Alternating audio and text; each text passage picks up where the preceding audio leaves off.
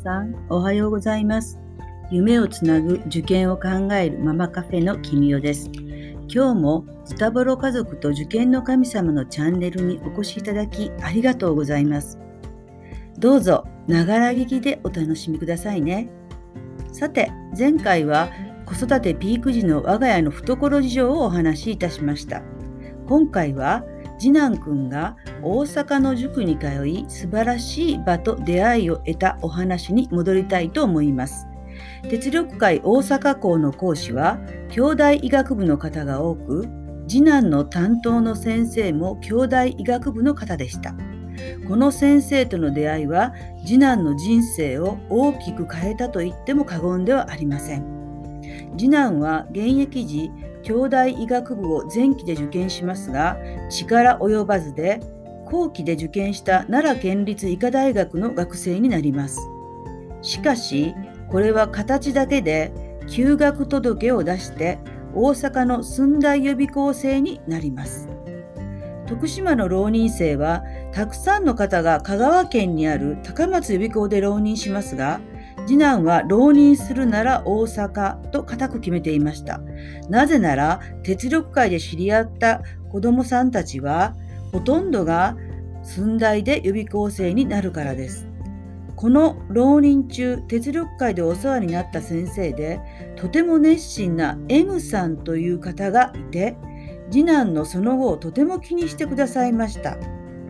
彼は大阪の病院に就職されて、すでに医師をされていたにもかかわらず次男を食事に誘ってくれたり相談に乗ってくれたりして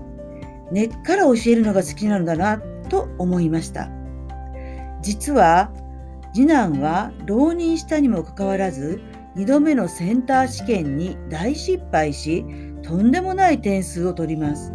しばらくの落胆はひどかったのですひどかったのですが兄弟はセンター試験は250点に換算されますので、かなり高得点を上げられた方を二次力があれば十分に逆転できます。しかし、それで勝負するかどうかは、あとは本人の気力次第。弱気になれば勝負はできません。最初は志望校を変更することを何度も考えましたが、寸大の先生には二次力があるから勝負しなさいと言ってもらいました。私も何のために浪人したのかをもう一度考え直した方がいい。そもそも兄弟に行くためだったのだから、勝負してダメなら休学中の奈良県立に行くべきだと言いました。この時、受かった大学は休学してでもキープしておいて本当に良かったと思いました。それでも実はなかなか次男の中では決心がつかなかったのです。そして最終的に M さんに相談します。やはり答えは同じでした。兄弟を受験受験しなければ一生後悔するだろ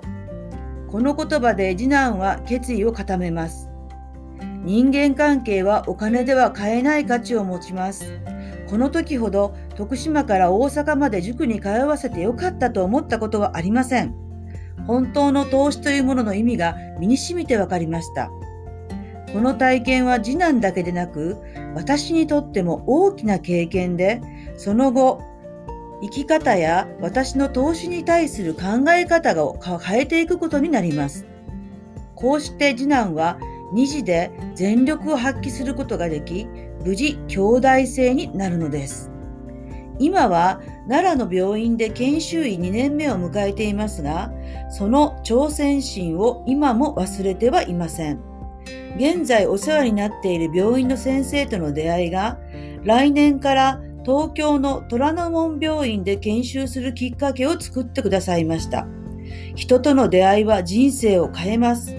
さて、皆さんはお子さんにどんな出会いや場を提供されますか？